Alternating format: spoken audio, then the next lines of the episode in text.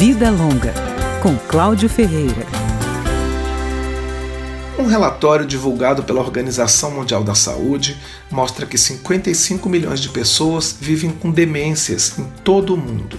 São 8,1% do total de mulheres com mais de 65 anos e 5,4% dos homens nessa faixa etária. E esse grupo está crescendo as projeções indicam que serão 78 milhões de pessoas em 2030 e 139 milhões em 2050. O mesmo levantamento revela que apenas um quarto dos países tem políticas públicas para apoiar pessoas com demências e suas famílias. Metade deles está na Europa.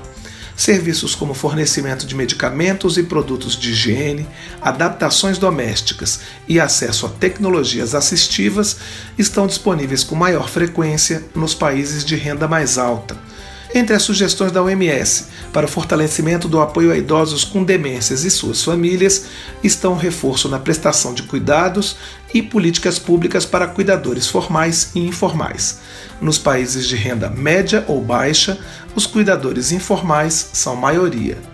Em 2019, os cuidadores formais ou informais gastaram em média 5 horas diárias na atenção a pessoas com vários tipos de demência, e 70% dos cuidadores eram mulheres. A Organização Mundial da Saúde também divulgou o custo global dos tratamentos das demências, que em 2019 foi de 1 trilhão e 300 bilhões de dólares. A estimativa é que em 2030 esses gastos aumentem para 1 trilhão e 700 bilhões, mas podem chegar a 2 trilhões e 800 bilhões de dólares.